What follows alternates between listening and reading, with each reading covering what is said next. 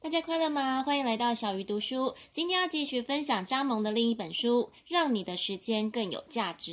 很多人常常把时间拿来划手机，但是作者希望大家可以善用空闲的时间，为自己创造未来的财富。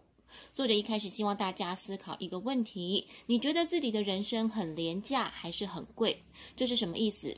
首先，它会跟收入有关，因为收入可以让我们活得体面；再来是让我们有一种价值感。从而觉得满足跟认同。无论你的答案是什么，如果想要改变，永远不嫌晚。记得我前阵子去采访一位退休校长，他一退休就开设了画廊，想要继续进行喜欢的音乐跟画画。他还想要精进英文。他的一段话给我留下很深的印象。他说：“如果一个人可以活到八十五岁，那他还有两个十年可以好好精进两种兴趣，变成专业。”喜欢的事物，如果持续锻炼十年，相信资质再差也能变成专业了。就是因为他的分享，让我开始重新练习钢琴。不知道你有什么兴趣？相信你应该还有很多十年，因此现在做出改变绝对不嫌晚。除了现在就改变，作者也希望大家可以做想做的事。每个人有不同的经历，每个人思考的方式也不一样。什么是美好的人生？相信大家都有不同的答案。只要你能找出自己的特长，即使这个特长跟一般人的认知不同，但只要它能帮你完成变现，获得生存的资本、核心技能跟优势，就可以是你赖以谋生的工作技能，也可能是你解决某些问题的能力。找出自己特长或是优势之后，还要持续不断的成长，并且善用人脉。作者提醒大家，社交平台的泛滥常常让人误以为人脉很广，但他认为大数据背景下的算法推荐，其实让我们的视野变得越来越窄。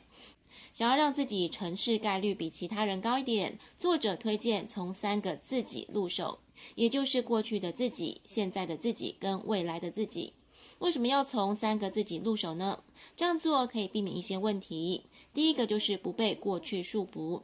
很多人一直活在过去，无论过去是取得成绩还是失败，如果沉浸在过去，会变成我们进一步发展的阻碍。第二是避免低头拉车，不抬头看路。我们常听到看重过程，看清结果，又或者是活在当下，但很多人会对这些说法产生误解，因为你如果只是低头拉车，却不抬头看路，这样翻车的几率是很高的。所以活在当下这话虽然没有错，但你应该是对未来有某些想法或是目标，再来关注当下。第三是避免明天的面包喂不饱今天的胃。我们一样常常听到很多人当下觉得天大的事情，其实用未来思维一看，发现根本算不了什么。但是如果永远只关注未来，同样会被限制。当你过早活在未来当中，就会完全忽略当下的现实。处于这种状态的人，多半忘记当下才是通往未来的路。因此，作者强调要同时看到三个自己：过去、现在跟未来的自己。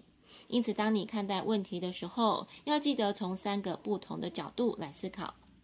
最后，作者希望大家可以避开本能抗拒，快速地获取新知。